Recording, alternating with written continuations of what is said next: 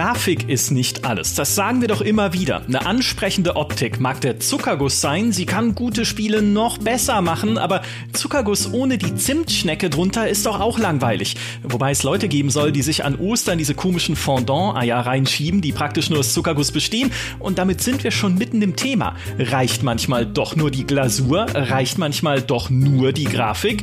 Dürfen Spiele einfach nur schön sein? Diese Frage hat mir neulich Fritz gestellt und ich war sofort in so einer Abwehrreaktion. Nein, was, hä, wie kann man sowas sagen? Es kommt doch auf die inneren Werte an. Und dann ist mir eingefallen, wie oft ich in Skyrim oder GTA einfach nur spazieren gegangen bin. Oder wie oft ich in City Skylines einfach nur meine Stadt anschaue, die ich mit Cheats gebaut habe, also ohne jede spielerische Herausforderung. Also ja, vielleicht steckt da doch etwas Wahres drin. Lasst uns drüber sprechen. Hallo Fritz. Hallo, das habe ich gesagt? So einen Satz habe ich gesagt? Wahrscheinlich nur um zu provozieren, oder?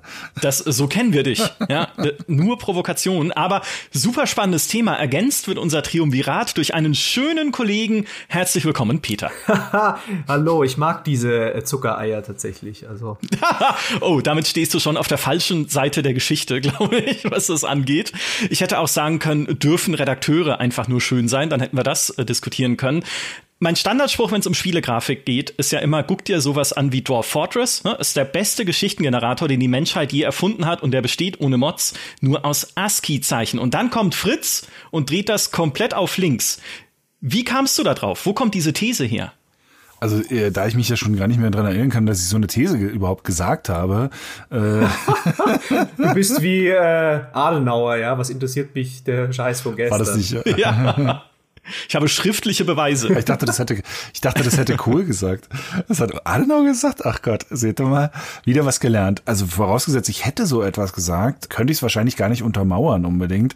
Aber du hast es, du hast dich ja selbst mehr oder weniger schon äh, untermauert, Micha, indem du eben gesagt hast, man bleibt eben auch mal gerne stehen und schaut sich um. Ich könnte mir vorstellen, dass es vielleicht aus dem hier letzten Open World Spiel von Bethesda und Tango war oder dass wir es in dem Zusammenhang besprochen hatten, nämlich Ghostwire Tokyo, das eine durchwachsene Spielerfahrung tatsächlich ist, äh, das aber über weite Strecken ein optisch eindrucksvolles Erlebnis ist, also dass einem eine Stadt präsentiert, die so detailreich ist und so auch kulturell liebevoll umgesetzt wurde, dass selbst wenn das Spiel da drin vielleicht spielerisch nicht sich die ganze Zeit tragen kann, was es nicht kann. Also es kann äh, nach einigen Stunden ist es dann so, hat's irgendwie ist die Luft raus. Aber gut, ein paar Stunden lang hält's schon. Aber selbst dann, danach bleibt immer noch die Stadt und das Erleben der Stadt und gerade wenn man das halt dann irgendwie mit voller Raytracing-Hardware sieht, auch das fast schon fotorealistische Erleben dieser Stadt, was für jemanden, der gewisse Technikaffinität hat, was so die grafische Darstellung angeht, einfach auch schon äh, ein Erlebnis genug ist oder eine Bereicherung äh, äh genug ist, wenn man mal sieht, okay, wow, so kann also eine Stadt heutzutage in einem Spiel aussehen und nicht nur in der Tech-Demo, sondern wirklich in einem laufenden Spiel, wenn man dann überlegt, okay, wo war ich das erste Mal in einer open-worldigen Stadt, GTA 3 und wo war es da, wo war ich davor mal in der Stadt unterwegs, Anfang der 90er in irgendwelchen top-down gemalten Städten äh, mit Pixel-Autos rumgefahren. We've come a long way. Ähm, und vielleicht war es in dem Zusammenhang, dass ich gesagt habe, darf ein Spiel nicht auch einfach mal nur schön sein. War es. Ghostfire Tokyo war tatsächlich dein Beispiel. Wie gesagt, ich habe das alles schriftlich hier. Ich werde das nochmal vorlegen dann hinterher als Beweismaterial. Das ist ja wie bei der Stasi hier. Ja. Was ist hier los? Hier wird alles festgehalten. Das ist alles in deiner Akte jetzt, damit ja nie ein Podcast-Thema verloren geht. Das ist ja meine einzige Absicht, euch alle, äh, euch allen einfach nur Podcast-Themen aus der Nase zu ziehen, weil ich fand das äh, tatsächlich eine sehr spannende Prämisse, weil ich habe es ja eingangs schon gesagt im ersten Moment hat man, hat man diese Abwehrreaktion, das kannst du doch nicht sagen, weil Spiele ja gerade von ihrer Interaktivität leben und wenn die Interaktion halt langweilig wird oder so wie in Ghostfire ist es ja äh, nicht schlecht in dem Sinne, sondern du merkst halt mit der Zeit, dass es wenig Vielfalt hat. Ne? Immer die gleichen Gegnertypen, die Kämpfe sind ein bisschen träge. Es wird halt wie so viele Open-World-Spiele eher ein Abarbeiten als ein, hey, ich erlebe immer was Neues und Cooles. Es gibt neue und coole Sachen hin und wieder mal eingesprenkelt, aber das meiste ist dann doch halt Sachen abhaken. Und in den allermeisten Fällen sagen wir doch dann, ja, da, da liegt doch der Hase im Pfeffer, ne? Was hilft mir all diese diese Grafikkulisse, die es ja aufbaut, wenn ich darin nichts nichts erleben kann, was mich irgendwie bei der Stange hält oder was irgendwie, was irgendwie spannend ist. Und da kommt ja auch der alte Begriff des Grafikblenders her, den wir mhm. auf so vieles schon äh, übertragen haben. Ich höre Peter schon zustimmend äh, nicken. Brummeln. Ja, ich wollte eh über diesen historischen Aspekt sprechen, weil eigentlich sind ja Videospiele schon immer sehr auf die Grafik fokussiert gewesen. Äh, und Gott sei Dank, ja, weil sonst hätte ja überhaupt kein technischer Fortschritt wäre da gelungen. Also wenn ich an denke, was so ein, Myst oder ein äh, Star Wars äh, Rebel Assault, das waren ja, also jetzt, also okay, ich will jetzt niemand, keine Myst-Fans beleidigen, aber ähm, diese Rätsel, ich glaube, wenn man das heute noch mal spielt, hm, wird sich wird keiner sagen, das ist das Beste, was ich je gespielt habe, aber das war halt so faszinierend, in so eine Welt reinzugehen, die so, ja, in, damals wussten wir es ja nicht besser, lebensecht aussah ähm, und genauso in einem Film zu sein, ja, wir sind in Star Wars, wir können jetzt Star Wars spielen. Und das waren ja komplett auf die Grafik ausgerichtet, solche Spiele. Doom hat äh, halt auch wieder einen technischen Fortschritt gebracht. Es ist halt ein bisschen zu schwierig zu sagen, okay, kann ein Spiel nur äh, von dieser Grafik leben, weil das waren ja trotzdem, also ein Doom war ja trotzdem auch noch ein spielerisch ein cooles Spiel, aber es hat halt früher in dieser sehr spannenden Phase so äh, Anfang der 90er ungefähr bis zwei, Mitte 2000er, wo es immer darum ging, die, dass die Spiele neue grafische Bestmarken setzen, ne? wo neue Technologien dazu kamen, auch solche richtig mit Nvidia hat irgendwie TL und L oder wie das hieß oder T und L mhm. oder das erste Mal als Bump Mapping äh, gab, ja ähm, Spiele wie Incoming, die wirklich total, also das ist echt ein dummes Spiel, wo du wirklich nur Flieger abschießt. Aber das war, sah so genial aus mit den Explosionen. Du hast dir gedacht, wow, das ist die Zukunft. Ja, du konntest so richtig sehen, wie sich ähm, das Hobby so weiterentwickelt und wie die Technik gereift ist. Und es war unglaublich spannend, wenn du dann wieder für 2000 Mark einen neuen PC kaufen musstest, weil ähm, der andere gar nicht mehr unterstützt wurde, weil die Technik schon wieder so weit vorne war. Und heutzutage ist das ein bisschen verloren gegangen jetzt die Schönheit vielleicht in anderen Bereichen hat sich jetzt mehr auf Indie-Szene verlagert, was jetzt als schön gilt da.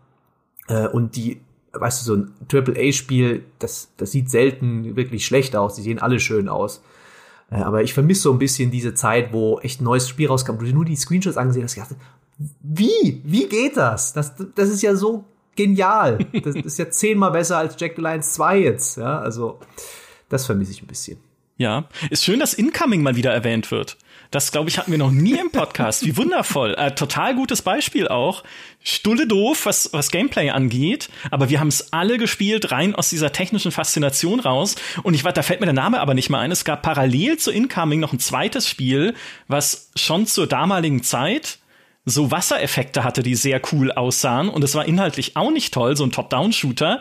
Top-Down-Shooter. Ja, das ja, ja, ja, ich habe auch an den gedacht. Ja, ja. Ex, ex irgendwas. Irgendwas mit E, glaube ich auch, ja. Ja. Schreibt's in die Kommentare. Wir wissen alle, was gemeint ist. Oder schreibt einfach gar nichts in die Kommentare, weil wir eh alle schon dieses Bild vor Augen haben von diesen Wassereffekten. Es waren einfach Dinger, die musstest du damals spielen, einfach aus dieser technischen Faszination heraus. Und müsst, müsst ist das erste, was ich mir hier aufgeschrieben habe auf meine Liste schöner Spiele. Ja, ich habe eine Liste schöner Spiele jetzt extra vorbereitet für diesen Podcast, weil natürlich müsst hat, hat eine tiefe Lore eigentlich, ne? Da steckt ja sehr viel drin in diesem Universum, was sie dann ja dann auch noch äh, außerhalb von Mist irgendwie ausgebaut haben oder in den, in den Nachfolgern, die es dann gab.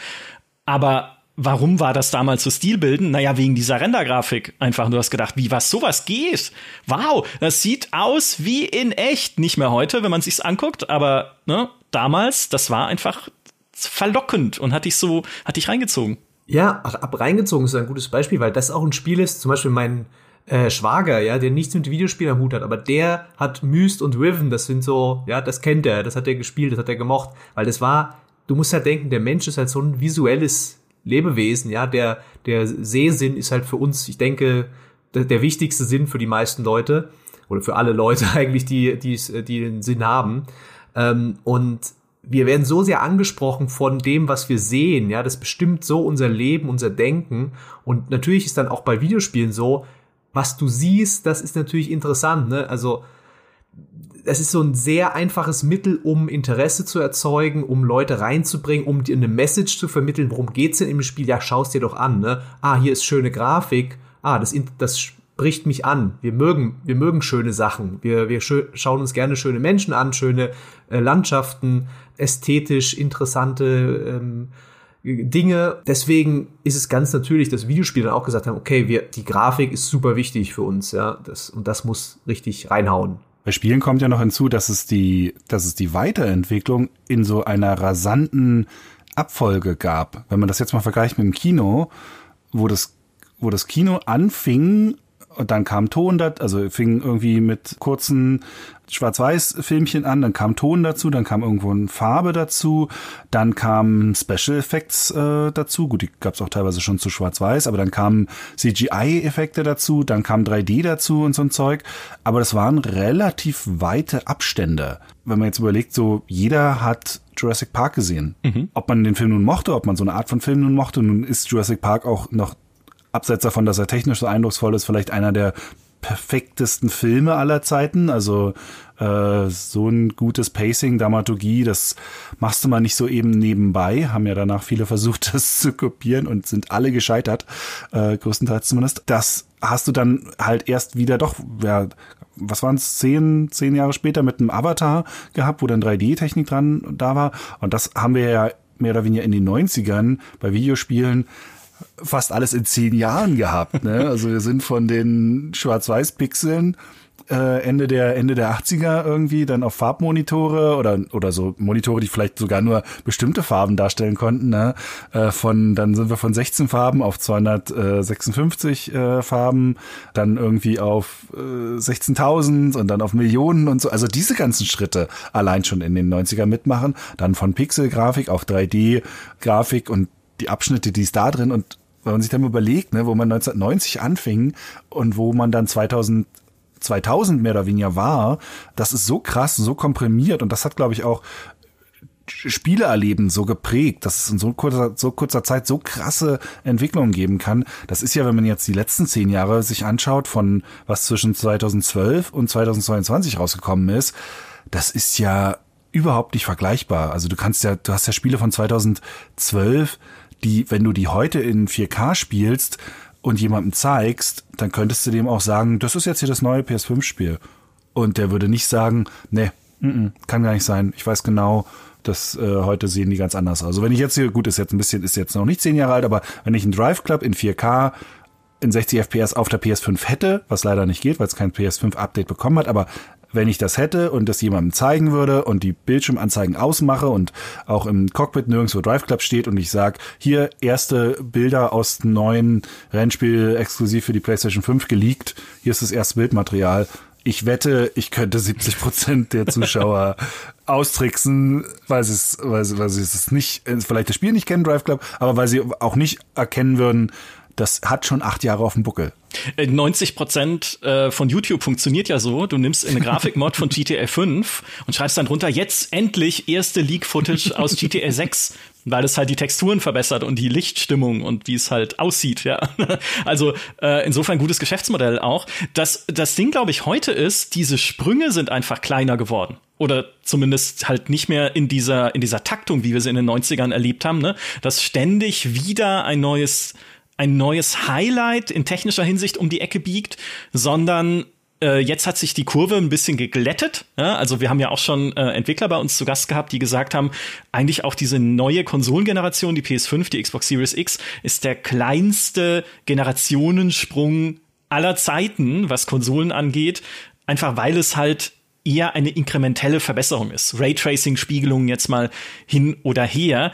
Und deshalb hast du dann ja auch sowas wie ein Ghostwire Tokyo, wo du nicht sagst, oh, das ist die nächste Generation der Grafik. Ne, wenn du es so anguckst, sagst ja nicht, oh, also das habe ich noch nie gesehen, ne, auch so auf den ersten Blick. Aber wenn man dann anfängt, halt in dieser Welt rumzulaufen, und anzugucken, mit wie viel Liebe zum Detail sie gebaut ist. Gilt genauso für den Cyberpunk 2077 übrigens, wo wir auch schon im Podcast diskutiert haben, wie toll der Müll ist in dem Spiel, was ja jetzt nicht unbedingt ein Gradmesser für inhaltliche Qualität ist, aber wie viel Mühe sie sich einfach gegeben haben, diese Welt mit Details auszustatten, dass selbst irgendein verlassener Hinterhof noch gut ausschaut und noch so ausschaut, als hätte sich da jemand per Hand drum gekümmert und eine Engine ihn nicht einfach generiert, das ist auch eine Leistung. Und vielleicht hat sich einfach jetzt so ein bisschen diese Faszination auch mal durch eine Welt zu gehen und zu gucken, wie sie ausschaut, eher dahin verlagert, auf solche Details auch mehr zu achten. Mhm. Ja, das geht halt inzwischen in zwei Richtungen. Ne? Einerseits die Details, wo ich immer an Naughty Dog denke, ja, die halt eine Animation für alles bauen und so. Und äh, in die andere Richtung halt die Größe. Ne? Die Welt ist so groß, ist so abwechslungsreich, so schön. Äh, die Lichteffekte sind so cool jetzt in Horizon 2 oder so.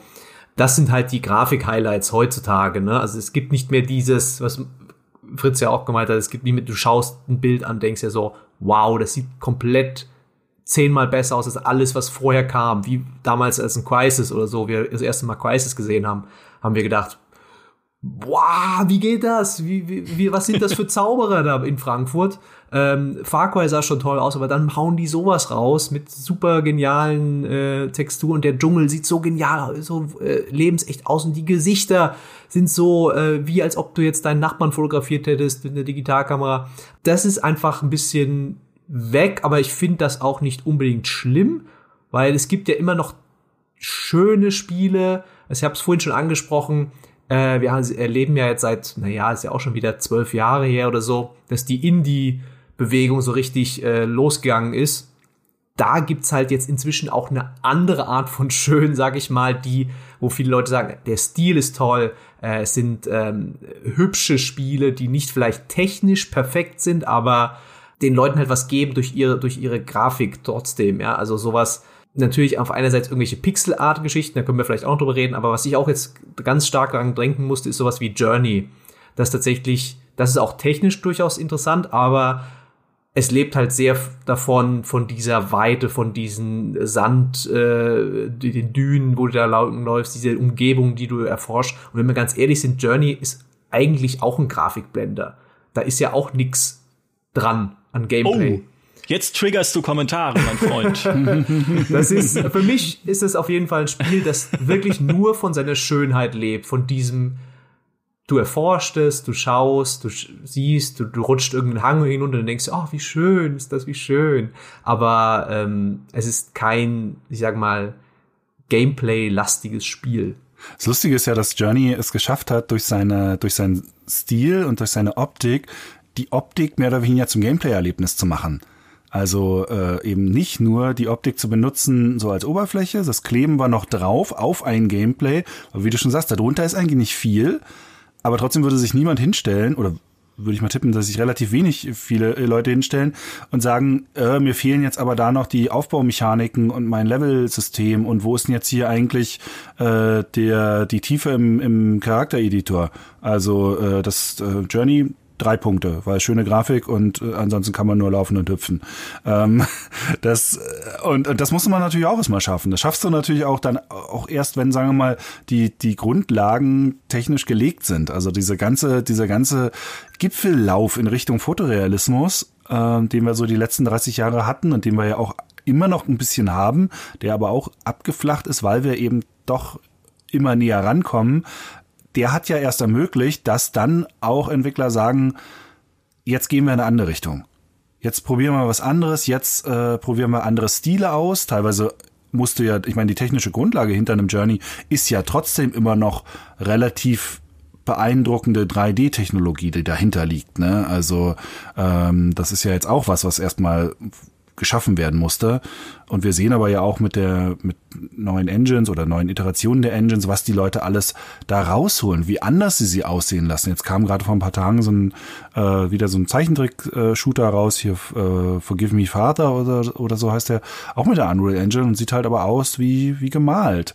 Diese ganzen Möglichkeiten mussten aber durch die Technik ja auch erstmal geschaffen werden, also dafür. Also das ist diese, dieses, dieser Gipfelsturm in Richtung Fotorealismus hat ermöglicht, dass sich diese ganzen Stiländerungen überhaupt erst umsetzen lassen. Und das finde dafür allein mich schon dankbar.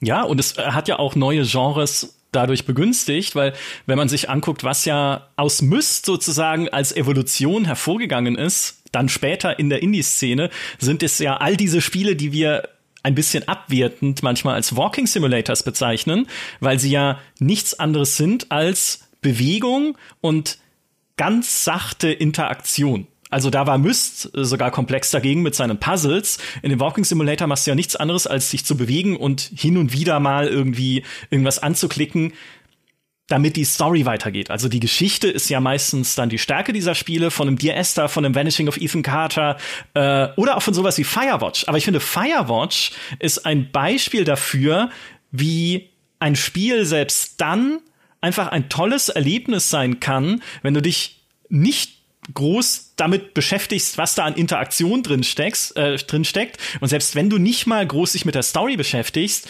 weil es einfach so schön ist, dich da durchzubewegen durch diesen Wald, auch zu unterschiedlichen Tageszeiten, ne? wenn du morgens dann diesen Bodennebel hast und das ist ja keine das ist ja keine wirklich fotorealistische Grafik in dem Sinne, sondern eigentlich so ein Comic-Stil. Ne? ist ja alles ein bisschen reduziert. Es sieht nicht eins zu eins nach der echten Natur aus, aber völlig egal, dadurch, dass die Lichtstimmung so super ist, dadurch, dass einfach die Musik und das so ein, so ein atmosphärisches Ganzes ergibt, durch das du dich da bewegst, ist es halt ein super Spaziergängerspiel für mich, wo ich einfach nur durch diesen Naturpark laufen kann und, und seine Schönheit genießen kann ohne mich jetzt groß mit irgendwelchen ja, spielerischen Herausforderungen auseinandersetzen zu müssen.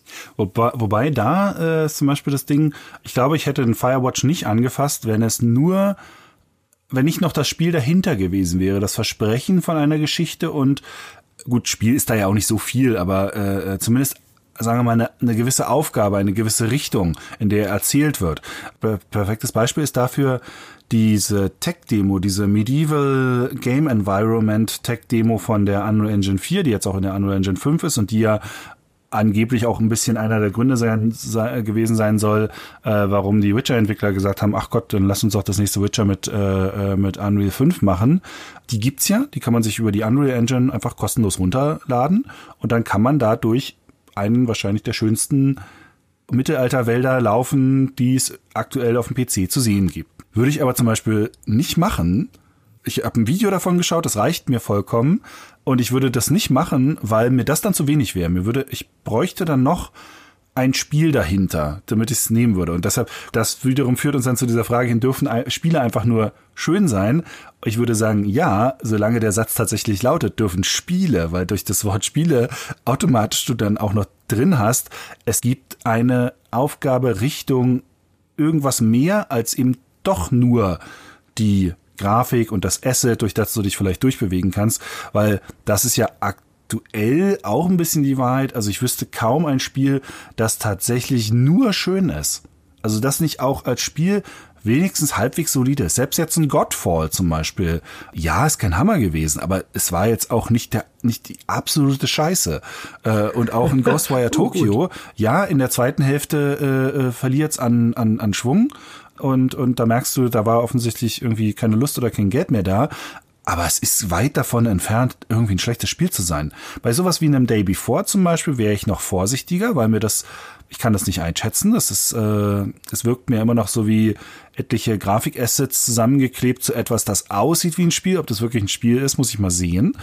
Von daher, das könnte tatsächlich so ein klassischer, klassischer Komplettblender sein, falls dieses Projekt einfach, ja, Scam ist. Hm. Mal schauen. Aber kann ich nicht sagen.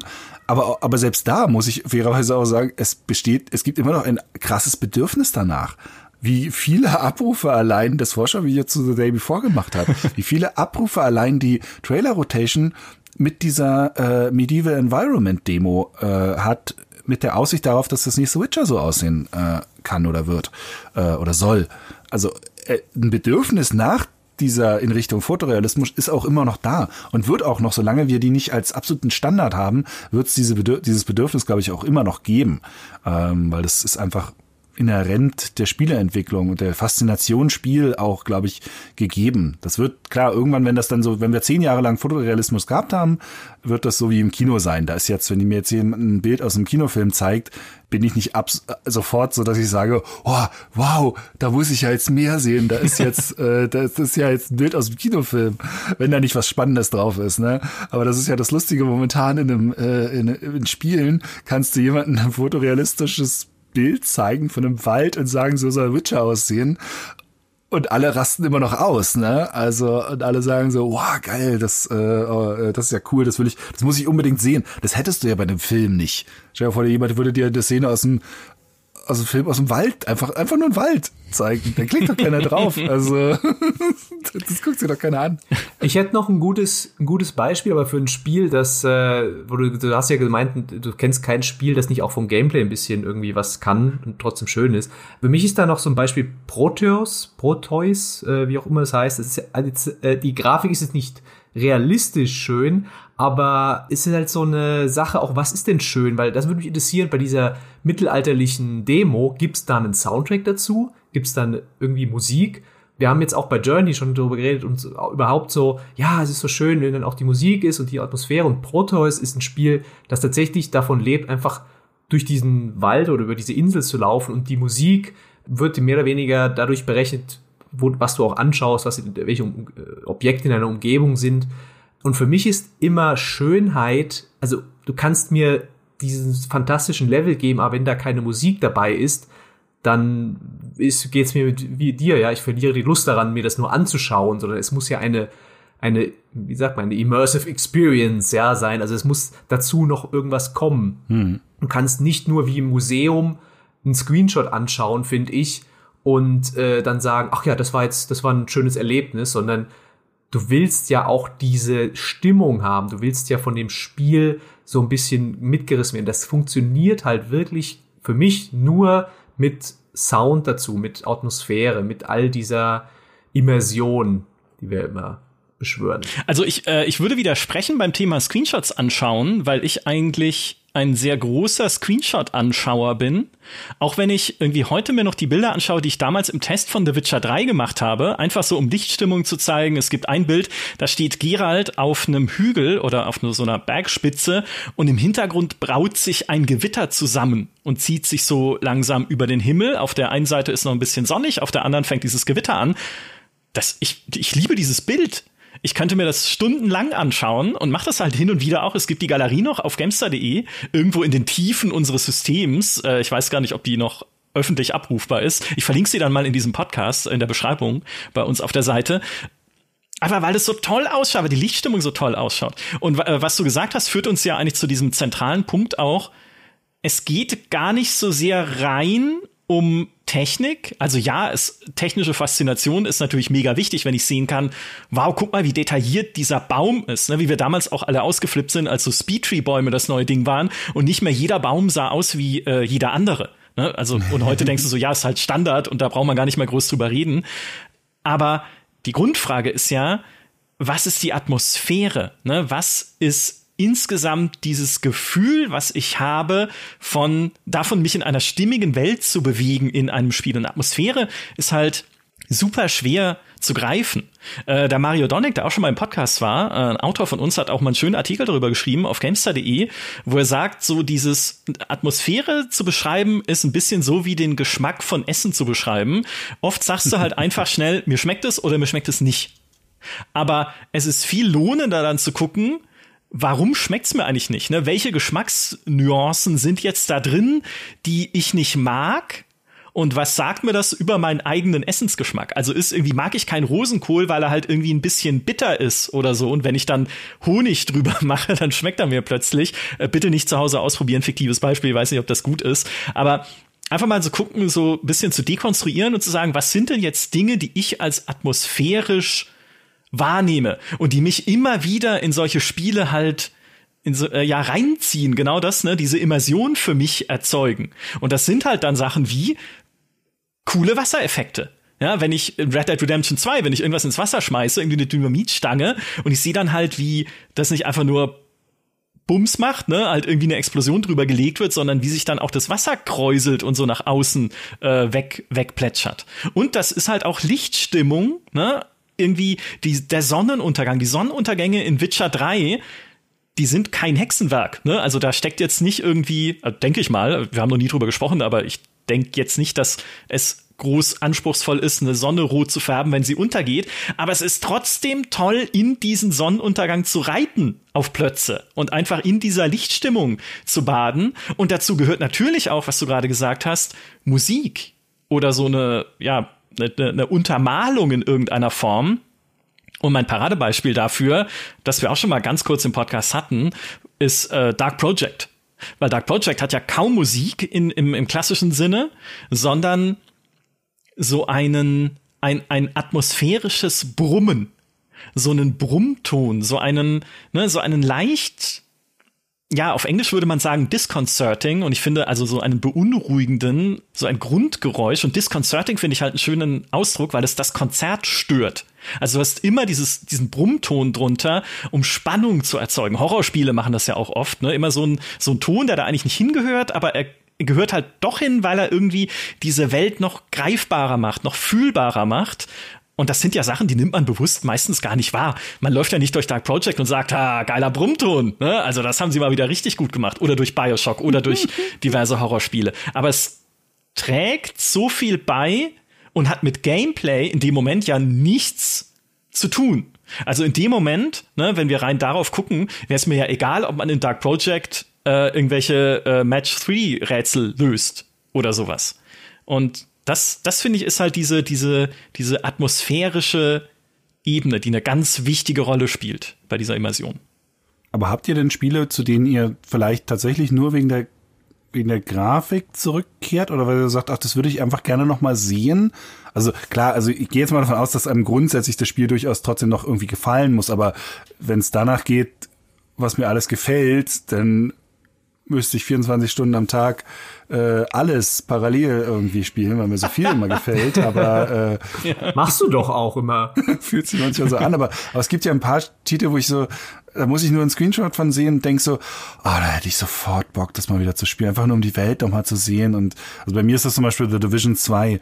Ähm, ich muss da nur einen Trailer oder so sehen und denk so, oh, wie gern würde ich nochmal durch die ganzen Museen durchlaufen, die Missions, die Missionen in Museen oder die Mission im, im Zoo machen, weil ich mich nicht satt sehen kann an der Detailfülle, an der an auch der Liebe zu diesen kleinen, muss man ja Ubisoft bei aller Kritik an ihrem oft so stumpfen, repetitiven Aufgabendesign, was Ubisoft sich oft Mühe gibt, die Welten zu bauen. Lächerlich, auch im Watch Dogs Legion. Ich kann da immer wieder reingehen und einfach nur zum Staunen durch die Straßen laufen wie toll das aussieht und äh, äh, mir manchmal auch vielleicht ein besseres Spiel drin wünschen, auch wenn es jetzt kein, es ist auch kein Scheißspiel, aber gemessen an dem, wie schön es ist, ist es spielerisch nicht so schön, wie es aussieht.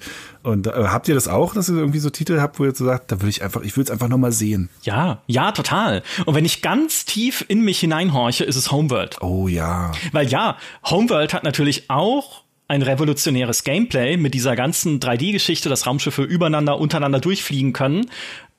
Aber wenn ich wirklich, also wenn, wenn ich jetzt hier mir jemand sagen würde, okay, wir haben hier eine Bombe und sprengen den Präsidenten, wenn du uns jetzt nicht sagst, was das wirklich ist, was dich an Homeworld fasziniert, dann ist es Grafik, Stil und Hintergründe. Also äh, in, noch mehr in Homeworld äh, Remake. Ne? Beim, beim Homeworld Remake habe ich ja schon gesagt, das sieht jetzt so aus, wie ich Homeworld ursprünglich in Erinnerung hatte, weil ja dann das Gehirn das auch gerne verklärt und modernisiert, was damals noch recht detailarm aussah. Aber einfach nochmal meine Flotte kämpfen zu sehen vor diesen Galaxiehintergründen, wo du dann das, das hell erleuchtete Zentrum der Galaxis siehst und drumherum die Sterne und dann dieses, ne, diese warme Lichtstimmung der Galaxis selbst und in die andere Richtung wandelt es sich dann zu so einem kalten Blau des Alls, wo sich dann vom, vom galaktischen Kern entfernt, ähm, wo Homeworld, der erste Teil ja die Reise äh, im Prinzip umgekehrt ist, ne, von den kalten Außenbereichen der Galaxis hin ins warme Zentrum zurück in die Heimat, also allein schon da die Symbolsprache. Und ich, ich liebe es einfach, das nochmal zu sehen. Und es geht mir da nicht um die spielerische Herausforderung. Ich spiele ja Homeworld nicht nochmal, weil ich irgendwie denke, okay, Jetzt musste aber die Raumschlachten noch mal anders angehen. Was ist denn, wenn ich nur Bomber baue? Ja, man kann es mal ausprobieren, aber das ist nicht nicht der Kern der Sache, sondern der Kern der Sache ist einfach nur zu sehen, wie schön es ist. Und wie gesagt, nicht nur rein auf der technischen Ebene, also dass halt die Schiffe gebumpmappt und irgendwie detailliert sind, sondern auch auf einer stilistischen Ebene, also wie die Schiffe designt sind. Auch das haben wir ja schon besprochen, unter anderem mit Paul, mit unserem äh, Designer aus der GameStar Community. Liebe Grüße. Aber dieses, dieses reine Schiffs Design, ich kann nicht in Worte fassen, warum es toll ist, aber es ist einfach toll, sich anzuschauen, wie diese, wie die, wie die Schiffchen gebaut sind, wie da die Flügel dran sind, wie die gefärbt sind, wo da so Warnstreifen dran sind an den Hangars und so, ähm, wo kleine Jäger rausstarten können. Das fasziniert mich immer wieder. Liegt aber natürlich auch daran, dass ich einfach als so ein Space Nerd aufgewachsen bin. Ne? Also wenn ich nicht, wenn ich damals nicht Kampfstein Galactica angeschaut hätte, würde ich heute da sitzen und sagen, ja, ist halt, ist halt Weltraum interessiert mich nicht. Aber zum Beispiel Homeworld ist, ist finde ich, auch ein super Beispiel für, wenn es um die Frage geht, ob es sowas wie zeitlose Spiele gibt. Wo ich, mein Beispiel ist immer dann halt sofort Super Mario World, weil ich finde, das ist halt so ein mhm. Sweet Spot gewesen aus, jetzt ist die Technik richtig, richtig, das Gameplay ist richtig und die Grafik kann so sein, dass sie auch in 100 Jahren noch funktioniert. Super Mario World wird niemals altern weil es einfach, es sieht so aus, wie es aussehen sollte. Es hätte mit besserer Technik, glaube ich, nicht besser aussehen sollen. Und das ist bei Homeworld finde ich auch, durch diesen, durch diesen Detaillook der Raumschiffe, nämlich diese Liebe zu diesen kleinen, Kleinstdetails, was du gerade sagtest, mit diesen Streifen, die irgendwo sind, so kleine Mini-Beschreibungen. Das ist ja so ein bisschen das, was das Homeworld-Design auch ausmacht, dass du das, das Winzigste an den Schiffen erkennst, obwohl sie ja. im Großen relativ relativ grobschlächtig gebaut sind, erkennst du durch diese Mini-Details auch zum Beispiel, wie groß sie sein sollen und so. Und Homeworld hat was, finde ich, extrem zeitloses. Also jedes Mal, wenn ich jetzt einen Trailer für den neuen Teil sehe, habe ich sofort Lust, wieder die alten zu spielen und würde nie denken, oh, das, das sieht irgendwie zu alt aus. Ja, okay, klar, ich würde natürlich das Remaster spielen, aber äh, ja, das ist auch natürlich ein bisschen Ver Verklärung. Ja, wollte ich gerade sagen. Äh, in Erinnerung, aber ich würde ja zum Beispiel bei einem, bei einem ähm, Command Conquer, wenn ich jetzt in das Remaster vom ersten nochmal spielen würde, gehe ich ja trotzdem zu diesem Remaster zurück, weil es in meiner Erinnerung so aussieht, wie das Original damals aussah. Äh, und weil es ja auch immer noch wieder, immer noch den, den Originalstil verfolgt, durchaus. Also das Remaster von Command Conquer sieht ja stilistisch recht nah an dem aus, wie das Original aussah, halt nur ein bisschen in schärfer. Äh, und da ist mein Gehirn auch verzeihend genug, als dass ich sage, ja, das ist doch irgendwie das Gleiche für mich, ne, so vom, vom Gefühl her. Und, und das ist schon, also, wie gesagt, Homeworld finde ich ist dann schon vom Stil so zeitlos, dass das in 100 Jahren noch funktioniert.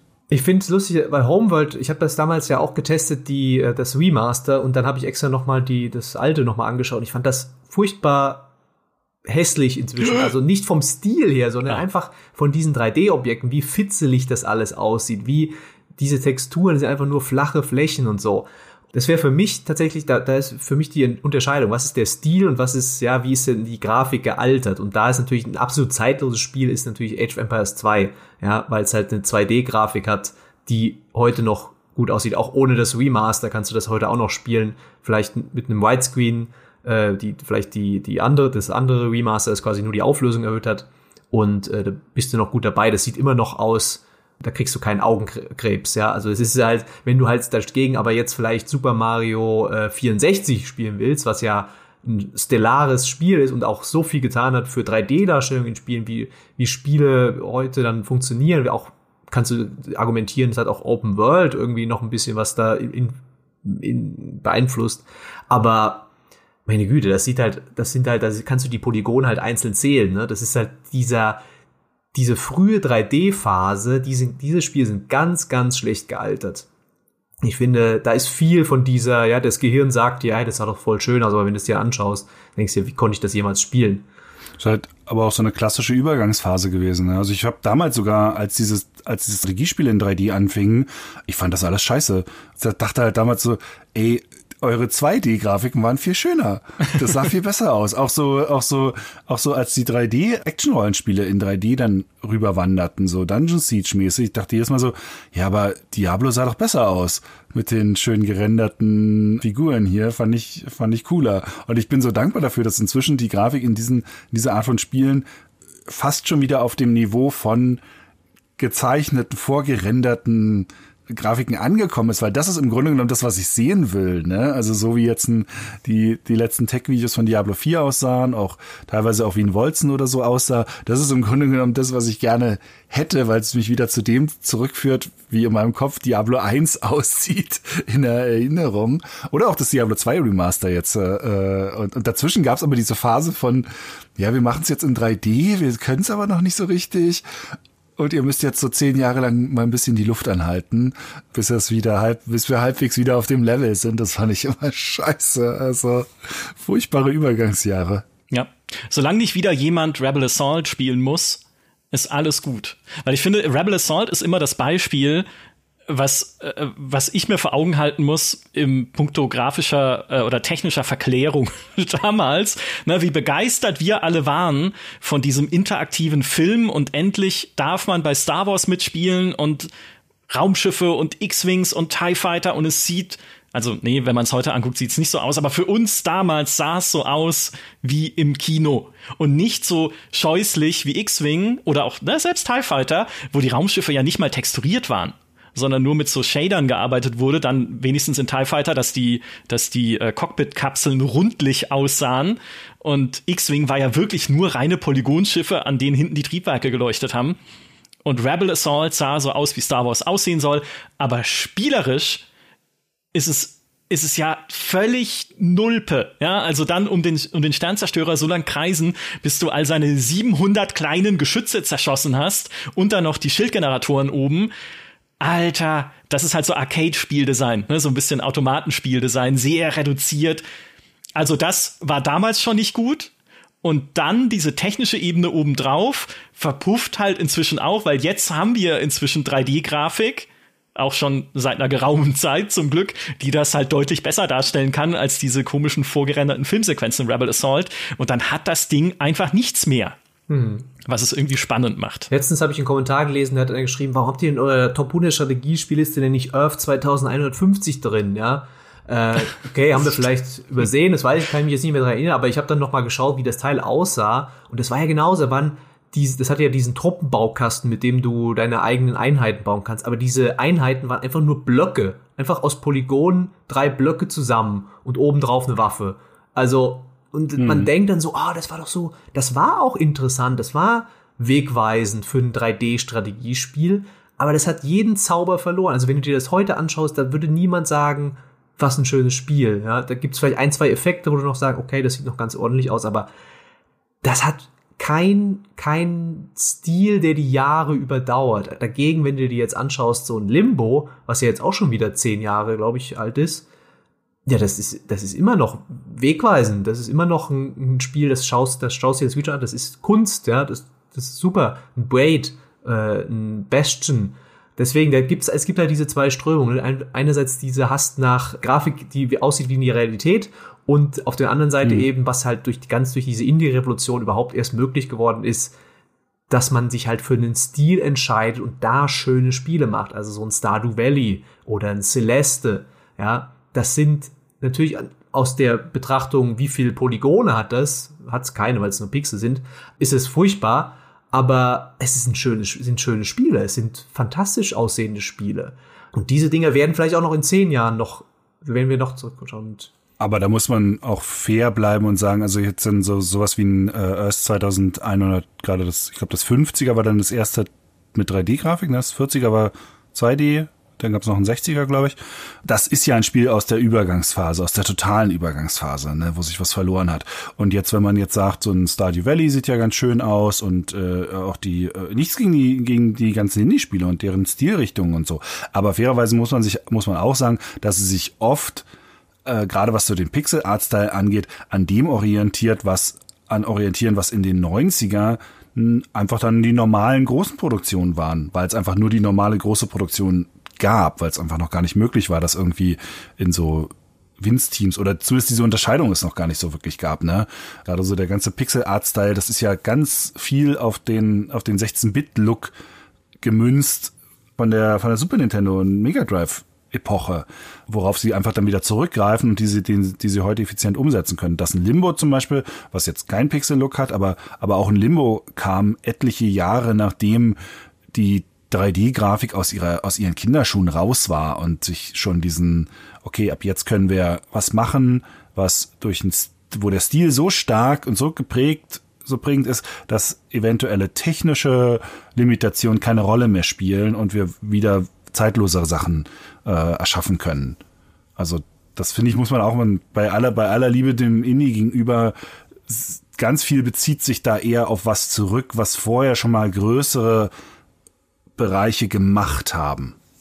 Und jetzt Achtung Gegenthese auch zu dem was Peter gerade gesagt hat. Act of War. Weil Act of War ist einfach nur, ne, damals, wann ist es erschienen? 2005. Ein Echtzeitstrategiespiel, das angelehnt ist an äh, Command Conquer Generals, ne, stilistisch.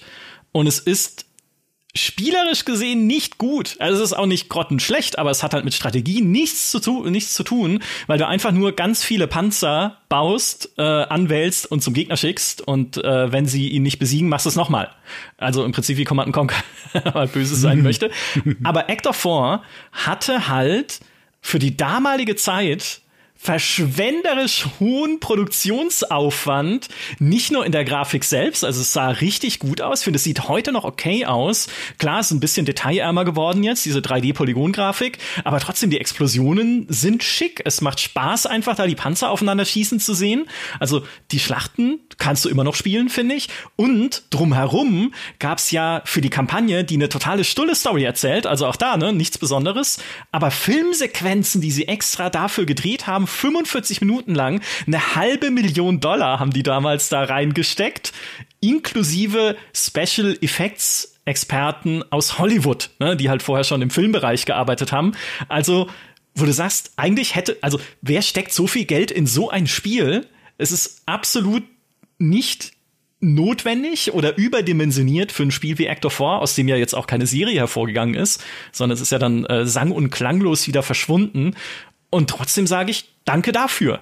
Also danke dafür einfach ein Spiel erleben zu dürfen, und das geht ja jetzt schon wieder in diese Richtung, ne? Dann ist es doch wieder diese technische Faszination ganz vorne dran, ein Echtzeitstrategiespiel erleben zu dürfen, wo man merkt, da haben die Leute damals noch richtig investiert und man sieht es, man fühlt es in jeder Faser. Ne? Wie bei so einem, wie bei so einem Hollywood-Action-Stullenstreifen, wo du sagst so, ja, also die Handlung ist halt, Typ rettet Welt, aber, Alter, was steckt da für Budget drin im Cast, also vielleicht ja bekannte Schauspieler und in den Spezialeffekten und dann ist es mir, dann ist es mir auch egal, ob die Handlung halt irgendwie simpel ist und in dem Fall, was ein Spiel angeht, ist es mir auch egal, ob das spielerisch simpel ist.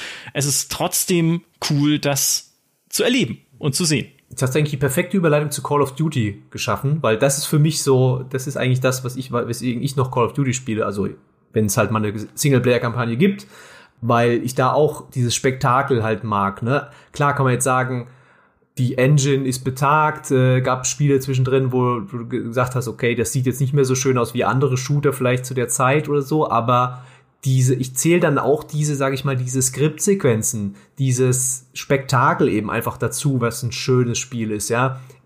Wenn du halt wie in äh, Modern Warfare, ähm, dem ersten, halt, wir, wir haben schon so oft über diese spe spektakulären Szenen in dem Spiel gesprochen, ja. Und das ist auch ein Spiel, was ich auch mal jetzt in letzter Zeit nicht mehr, aber früher immer alle zwei Jahre oder so habe ich das nochmal gespielt, einfach um das nochmal zu erleben, um nochmal zu sehen, wie äh, da dieser Atompilz in den Boden, äh, in die Luft schießt oder wie du in äh, Tschernobyl ähm, da rumläufst und so, äh, diese einzigartige Atmosphäre dazu haben, weil das echt es ist lustig, aber wir über Call of Duty reden, ja, es ist so langweilig, es ist immer der gleiche Quatsch und so, aber wenn wir jetzt ehrlich sind, es ist, hat, es ist so stilprägend gewesen, gerade Modern Warfare. Es ist so, hat, bringt dir solche Szenen, die du in keinen anderen Shooter hast. Also viele versuchen es natürlich, haben dann sehr viele, gab es sehr viele Nachahmer davon. Aber das spiele ich auch nicht, um ein geiles Gameplay zu haben oder so, sondern ich will tolle Szenen haben, die ich nirgendwo sonst sehe. Ich will diesen Film zum selber Spielen haben. Ich will dieses Gefühl haben, ich bin einer dieser super duper Soldaten, der den dritten Weltkrieg verhindert. Mhm das ist echt, wo ich auch wieder zurückgehe und sage, hey, äh, wenn es jetzt nicht gerade das, wenn es jetzt nicht das Remaster gegeben hätte, was ich als letztes gespielt hätte, dann hätte ich noch mal wieder das alte eingelegt und das nochmal gespielt. Wieder runter auf, geseilt auf den Tanker äh, und da geflohen, während der untergeht. Es ist so genial, es ist so ein unglaublicher Schauwert. Ähm, für mich eins der, der immer wieder spielen Spiele. Und das Kuriose an der Call of Duty-Serie ist ja auch, dass ähm, da ist zwar oft dieser Vorwurf drin, dass es technisch veraltet sei, was vielleicht, auf, wenn man es wirklich hart auf den Code runterbricht, teilweise sogar stimmt. Aber sie können das halt oft einfach durch Production Value erschlagen. Ja, Battlefield mag vielleicht die schöneren Landschaftsdarstellungen haben, aber was so Detailgrad der Umgebungen, gerade städtische Umgebungen, Innenräume und so angeht, ist Call of Duty der absolute Wahnsinn. Also wie vollgestellt die Zimmer da immer sind äh, und wie viel da drin steht. Da kann sonst nur Ubisoft mithalten, ähm, was so die Umgebungsdetails angeht. Das habe ich letztens auch jetzt irgendwie, als der, äh, äh, weiß gar nicht mehr, was, was war das letzte Ding, das kam? War doch auch wieder Zweiter Weltkrieg, ne? Mhm. Ähm, genau, das, das ähm, Vanguard sagt eigentlich alles, dass wir den Namen vergessen haben. Ja, ja, das ist, die sind ja auch äh, so ein bisschen äh, austauschbar durchaus. Aber äh, auch deshalb, ich will, ich will da jeden Level sehen. Da war auch eine Szene drin, da kommst du dann in so ein, so ein Haus rein und musst dich durch so ein kleines Haus kämpfen. Und wie viele Details einfach in diesem, in diesem einen Wohnungszimmer ist, wo du vielleicht 30 Sekunden drin bist. Und es ist vollgestellt bis oben hin. Jedes kleine Objekt ist super detailliert da will ich halt auch zwei Jahre später nochmal die Kampagne spielen, um es nochmal zu sehen. Äh, oder auch hier, das war ja auch sehr, sehr äh, umstritten und auch teilweise sehr unbeliebt, das hier mit dem Weltraum-Setting. Also, ähm, wie hieß es denn? Infinite War. Äh, genau, Infinite, Infinite Warfare oder wie es hieß. Warfare. Das fand ich so, also das spiele ich so gern immer Toll, wieder, ja. weil es vom Setting mir so gut gefällt und weil du so viele auch Details drin hat, wo du dann, wenn du durch die Stadt läufst und dann stürzt da dieser Träger in, in, in, äh, in den Ozean und die Stadt wird überschwemmt und auf einmal liegt sie da völlig im Nebel. Sogar das Design, das futuristische Design von, von Möbeln und von technischen Geräten, wo auch so viel Liebe zum Detail reingeflossen ist. So dieses, okay, wie könnte ein Gerät, was heute existiert, wie könnte das so in 20, 30 Jahren aussehen, immer noch dieselbe Funktionalität haben? Wie sieht ein Geschäft aus in ein paar Jahren? Wie sehen Auslagen quasi aus? Und man kann so ein, so ein, gerade das Ding, man kann das als Shooter einfach nur so sich durchballern. Man kann das aber auch als Konzept als Science-Fiction-Konzeptstudie erleben mhm. und wird finde ich, teilweise da sogar interessantere Sachen äh, erleben als jetzt nur als Shooter, weil weil da du dann merkst, wie viel Arbeit und Mühe da reingeflossen, wie viel Hintergedanken da drin sind. Das war selbst bei dem Advanced Warfare äh, äh, so, wenn du zum Beispiel auf der gibt es eine Mission, da kämpfst du äh, auf einer griechischen Insel und die ist aber ein paar Jahre in der Zukunft. Dementsprechend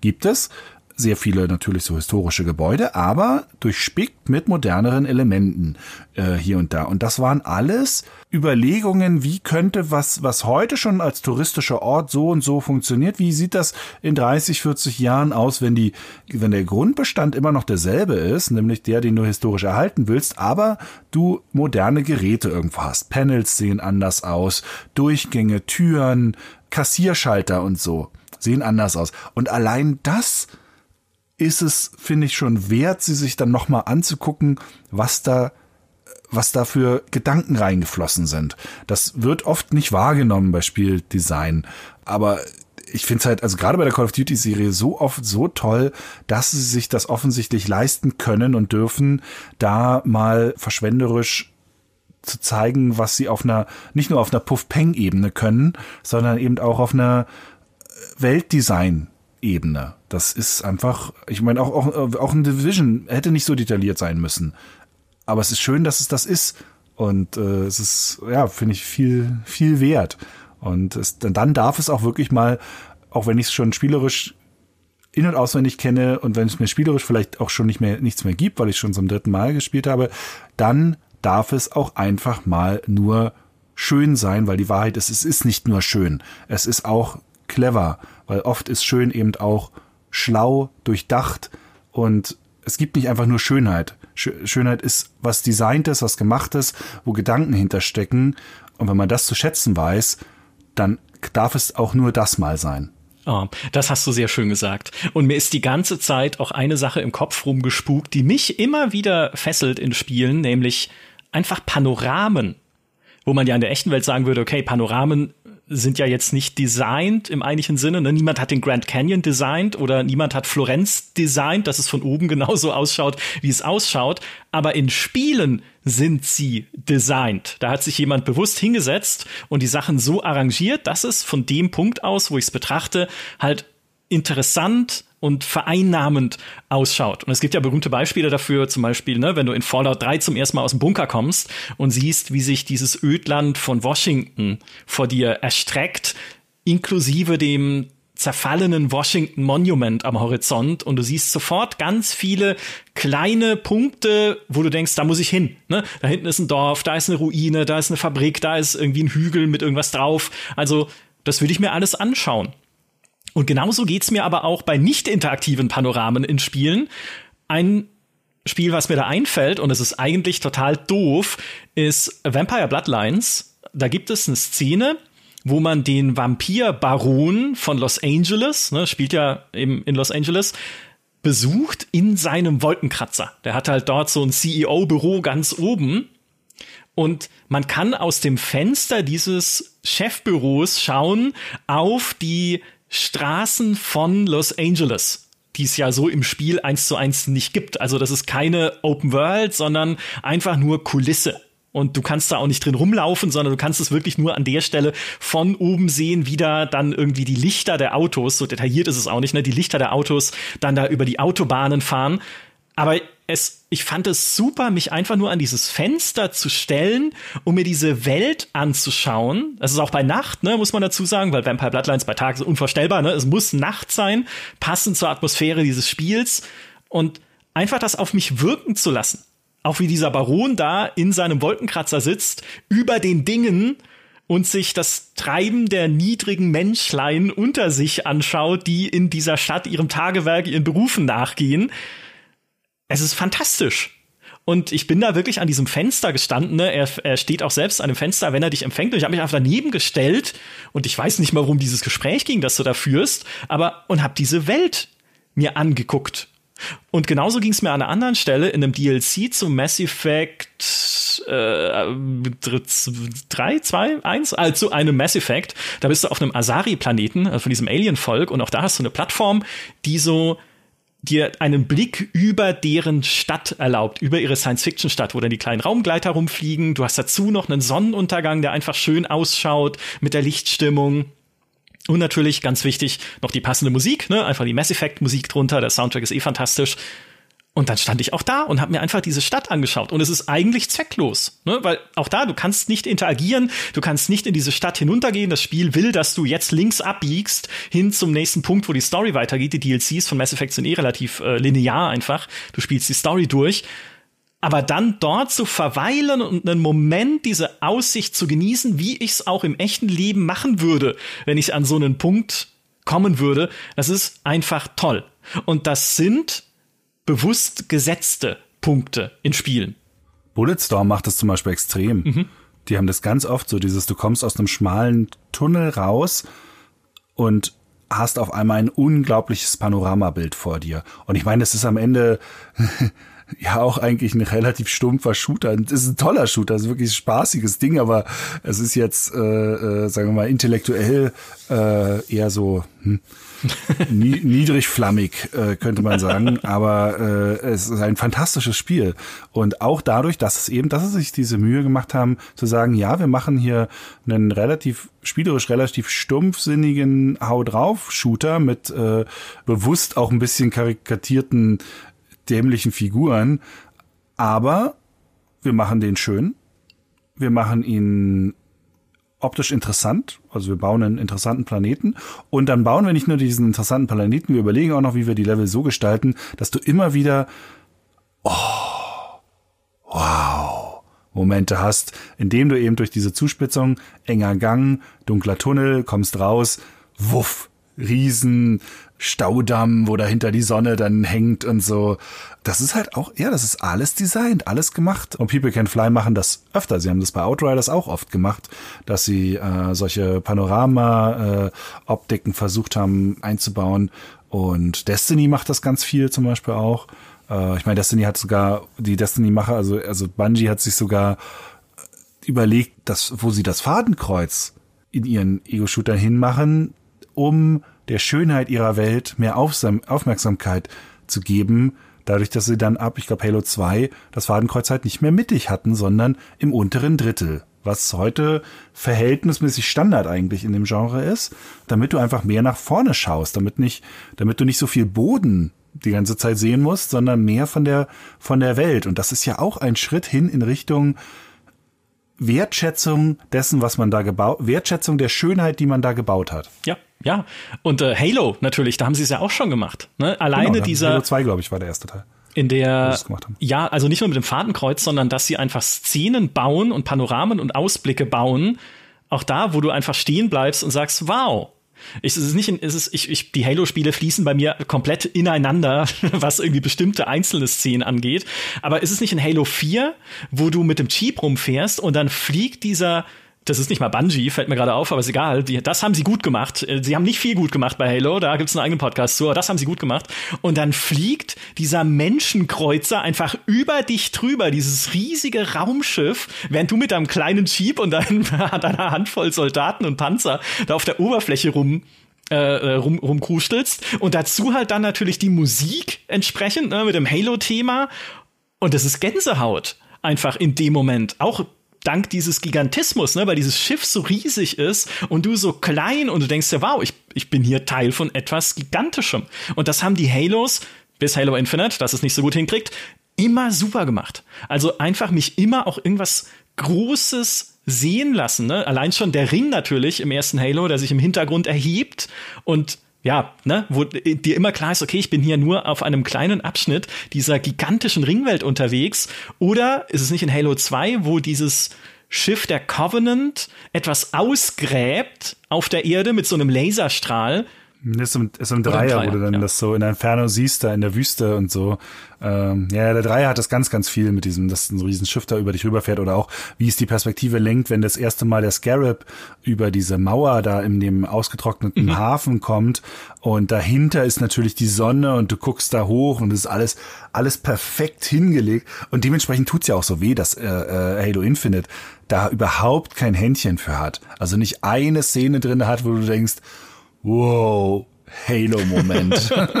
Was das äh, auf eine andere Art sehr schön macht, die Spiele, die Uncharted-Spiele halt, ne? Oder die oh, dann ja. halt die neuen Tomb Raiders, die es ja auch mehr oder weniger kopieren, dass du halt, da siehst du auch diese tollen Vistas, aber oft hast du es dann, okay, und danach kletterst du da lang, ne? Hm. Dann, also du siehst erstmal in der, in der Gesamtheit irgendwie das coole Piratenschiff, das Wrack oder so, oder den, die Tempelanlage und dann in die nächste Stunde oder so bist du halt in jeder dieser Stellen unterwegs, ja. Äh, das finde ich persönlich auch sehr schön. Das sind auch Spiele, die sehr durch ihre Schönheit halt ja, eigentlich, man spielt sie, weil sie halt so toll aussehen, natürlich auch irgendwo, ne? Die haben auch, Uncharted hat auch eine tolle Geschichte, super Charaktere und auch das Gameplay ist toll, aber äh, dieser Zuglevel zum Beispiel, ja, das ist ja natürlich auch so ein Moment, wo du denkst, so, wie, wie geht das? Was ist das? Das ist fantastisch gemacht, ja, oder äh, in äh, Uncharted 3, was weiß ich, die, an diesem Flugzeug oder mit äh, unten in der, in dem äh, Schiff, das untergeht. Also, oder im Vierter dann halt diese ganze Piratenfestung.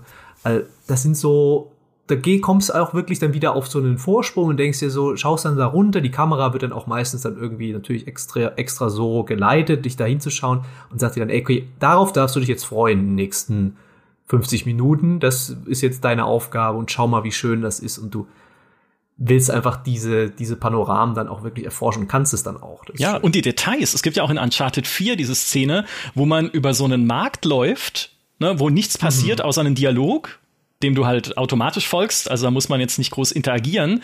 Aber wie cool es auch einfach ist, sich, also für mich zumindest, sich dann da wiederum die Details anzuschauen. Ne, was verkaufen denn die Stände? Was liegt da? Was haben sie da reingebaut? Und das ist ja jetzt nicht ganz das, was Fritz vorhin meinte mit der Konzeptstudie, weil solche Märkte gibt's halt, es spielt ja in der Jetztzeit, ne? das ist jetzt nichts, was sie erfinden mussten, extra für das Spiel. Und trotzdem einfach toll und atmosphärisch dicht und dann halt auch wieder immersiv zu sehen, dass sie sich auch da Mühe gegeben haben, halt mit kleinen Details und das irgendwie auszustatten noch mit Dingen. Und nicht mal mit Details, die irgendwie so super besonders sind, dass ich sage, oh, wie halt jetzt die Teekannen geformt waren an diesen Ständen, das ist bahnbrechend, ist es nicht, aber dass du einfach das Gefühl hast und dass da auch natürlich viele NPCs sind, wie sich's von Markt gehört, das ist ein echter, in Anführungszeichen, liebender Ort, durch den ich mich gerade bewege. Und das bricht auch nicht, wenn ich die Lupe nehme und näher ranschaue. Weil oft bricht es dann ja. Ne? Also oft, wenn merkst du halt, ja, dann ist es halt äh, doch nur äh, Kulisse oder die NPCs äh, reagieren irgendwie nicht auf mich in einem Rollenspiel, wenn ich sie anspreche, weil es eine Skriptszene ist, die gerade in Skyrim beispielsweise abläuft. Aber je mehr ich halt dann mich mit kleinen Sachen beschäftigen kann, und ausprobieren kann, ne, was entweder, was, wie sieht es aus, oder kann ich vielleicht sogar ein bisschen interagieren damit, desto stimmiger wirkt dann das Ganze. Es ist ja auch das, worüber wir sprechen, was die Faszination der ganz alten Ultima-Spiele angeht, wo ich jeden dummen Teller in der Kneipe nehmen kann und durch die Luft schmeißen, bringt spielerisch nichts, trägt aber dazu bei, dass sich diese Welt einfach gut anfühlt. Und äh, mein letzter Punkt wäre vielleicht noch der, den ich ganz eingangs gesagt hatte, nämlich das Spazierengehen und das Spazierenfahren auch, dass ich bei mir aus allen GTAs kenne, mir nämlich einfach nur irgendwie eine Karre zu klauen, die ich cool finde, oder ein Motorrad oder sowas, den Chess-Sender einzustellen, den es hoffentlich gibt, und durch diese Stadt zu fahren. Und da gar nichts zu interagieren oder irgendwie groß mit irgendwie halt Leuten oder keine Ahnung über die roten Ampeln zu brettern und mich drüber zu freuen, dass es geht, sondern einfach nur fahren, diese Stadt in mich aufsaugen, die Atmosphäre genießen, bisschen Jazz hören und unterwegs sein. Oder auch in Skyrim. Einfach, da gibt's kein Jazz, leider, den müsste man extern zuspielen. Aber auch da einfach bisschen, bisschen spazieren gehen, einfach und gucken, was man findet. Oder bisschen durch den Wald laufen oder sowas. Ich mache das super gerne. Da tut man nicht viel, aber es, es, es fühlt sich gut an. Ich deute das als stille Zustimmung. Äh, ja, ich kann da verstimmen. Ich wollte nur mal ganz kurz nochmal, weil, weil die, die große Frage von diesem Podcast ist, von wegen, dürfen Spiele einfach nur schön sein? Und äh, ich muss gestehen, ich hatte gar nicht, an, an Rebel Sword hatte ich gar nicht mehr gedacht. Äh, schon so lange. ich hatte mir eine Liste gemacht, so mit von wegen Titeln, wo ich jetzt so denken würde, ja, sie sind, sie sind sehr schön, äh, aber so weit zurück bin ich gar nicht gegangen. Rebel Sword ist tatsächlich, glaube ich, noch so ein bisschen so dieses, eigentlich war es nur schön, spielerisch war es schon echt ganz schön mies, aber da muss man, glaube ich, schon sehr extrem die Umstände bedenken, äh, unter denen das rauskam. Das ist halt wirklich technologischer Umbruch, ganz frühe Zeit noch gewesen. Ja, da gab es das vielleicht noch. Also heute würde ich eher sagen, dürfen Spiele, äh, auf die Frage, dürfen Spiele ähm, einfach nur schön sein? Mir würde kein Spiel einfallen, das einfach nur schön ist. Also was, also was wirklich, wirklich, wirklich schön ist und wo dann das Spielerische dahinter völliger Crap ist. Also die, die krasseste Zusammenfall wäre jetzt wirklich noch zuletzt das Godfall gewesen und selbst das war kein furchtbar schlechtes Spiel. Es hat seine, seine Kraft verloren, ähnlich wie auch ein, auch ein Ghostwire Tokyo nach einer Weile. Aber es ist jetzt nicht so, dass man schreiend davonrennen würde. ähm, das ist keine irgendwie Spiel 50 Punkte Geschichte oder so gewesen. Es war vielleicht nicht der erhoffte Überflieger, aber es war ein solider Titel. Also äh, äh da muss man auch mal die Kirche im Dorf lassen. Und von daher würde kein Spiel einfallen, wo ich echt sagen müsste, was für ein spielerischer Murks, ähm, aber was für eine unglaubliche Optik dazu. Also ja, vielleicht fällt es mir jetzt gar nicht ein, aber, aber, Mir fällt da noch was ein. Zum Beispiel The Order 1800. Äh, nee, das nimmst du zurück. Das nimmst du zurück. das nimmst du zurück. Das ist, das, das Setting ist geil. Das, nee, ach komm, das ist, das ist auch ein solider Shooter. Also, wirklich. Ähm, sagen wir mittelmäßig, dann bin ich dabei. Also, äh, also nee, äh, nee. Ansonsten natürlich gibt's natürlich diese Grafikblender. Ich meine, sowas wie, äh, wie hießen das mit den Drachen leer? auf der. Äh, das wäre auch cool gewesen, wenn sie die Technik in den Griff gekriegt hätten. Ja, das wäre cool gewesen, aber es ist nicht cool geworden. War totaler Scheiß. Ja, aber, es, aber es, das war doch eine reine, sie haben die Technik unter, nicht unter Kontrolle. Und deshalb war es ja auch am Ende kein richtiger Blender, weil es ja nicht mal flüssig lief oder die Auflösung nicht halten konnte. Also konnte er seine, seine Vision nicht mal auf der technischen Seite erreichen. Also es von dem kann, da kann man sich ja nicht mal hinstellen und sagen, das ist nur schön, weil es ist ja nicht schön. Weil sie haben es ja nicht hingekriegt, das bis zum schönen Level zu kriegen. Aber es hätte schön werden können und dann wäre das Spiel dahinter auch gar nicht so schlecht gewesen, wenn man das später mit dem mit den normalen Steuerungen statt dieser blöden Bewegungssteuerung gespielt hat, äh, war das eine ganz nette Action-Flugsimulation. Du hast es halt nur nirgendwo mal flüssig spielen können, weil die Hardware das nicht konnte. Also es ging halt einfach nicht. Das ist ja das Traurige an dem Ding. Wahrscheinlich erzählst du mir jetzt auch noch, dass Rise Son of Rome ja eigentlich auch ein super, super Action-Spiel war. Mit den äh, ein-Button kämpfen. Nö, das war, ah, das war auch repetitiv. Aber es war auch, aber selbst ein Rise Son of Rome, äh, das einmal durchzuspielen, das war doch, also ich meine, meine halt wirklich so, wann ist denn mal ein Spiel so, so richtig, richtig crappy? Und, und hat dann so richtig over-the-top-Grafiken. Und auch das gilt nicht für Rise. Rise Son of Rome ist auch ein okayes Spiel. Es ist kein Hammer, aber äh, legt es jemandem vor die Füße, sag hier, spiel das einmal durch und sag mir danach bitte nicht, dass du nicht, äh, dass das nicht mindestens auch ein bisschen wow war. Also, ich meine, es gibt ja, man muss ja nur mal auf, man, ich kann jeden Tag dir auf Steam neue Spiele-Releases geben, die richtig scheiße sind. Also so richtig, richtig blöd. Kaputt, dumm, hässlich, alles. Aber keins davon ist auch wirklich mal, wo du sagen kannst, äh, aber die Grafik ist der Wahnsinn. Einen habe ich noch. Versuch es. Arcania. Was ist das? Was? Äh, Gothic 4. War das so schön? Naja, das sieht eigentlich, das Ich wollte sieht sagen, schon, das war doch nicht schön. Sah solider aus. das sah schon gut aus. Also die, Nein, Echt? was ist, wie kommt denn das jetzt? Das sah ja nicht mal gut aus. Obwohl, es sah, na, obwohl, als es angekündigt wurde, sah es gut aus. Ja. Also am Ende es, also am Ende würde ich eher sagen, sah es okay aus, aber als sie es angekündigt haben, haben wir alle große Augen gemacht, weil wir ja gesagt haben, jetzt kommt ein Gothic mit Crisis-Grafik. War es ja dann nicht so ganz. Also ist es ja dann nicht geworden. Äh, aber bei Arcania würde ich jederzeit sagen, da, wenn ich das nicht hätte testen müssen, hätte ich da sofort aufgehört. das das echt. Aber das, also das hätte ich auch nie als schön empfunden. Also, äh, muss ich gestehen. Ja, kn knifflig. Ich finde, sowas wie Rise ist halt, äh, da sieht man halt diese Synthese aus, wenn das nicht so ausgesehen hätte. Also wenn es, ich meine, es war jetzt auch kein so groß erfolgreiches Spiel, aber wenn es einfach diese technische Faszination nicht gehabt hätte, dann hätte danach schon damals kein Hahn gekräht.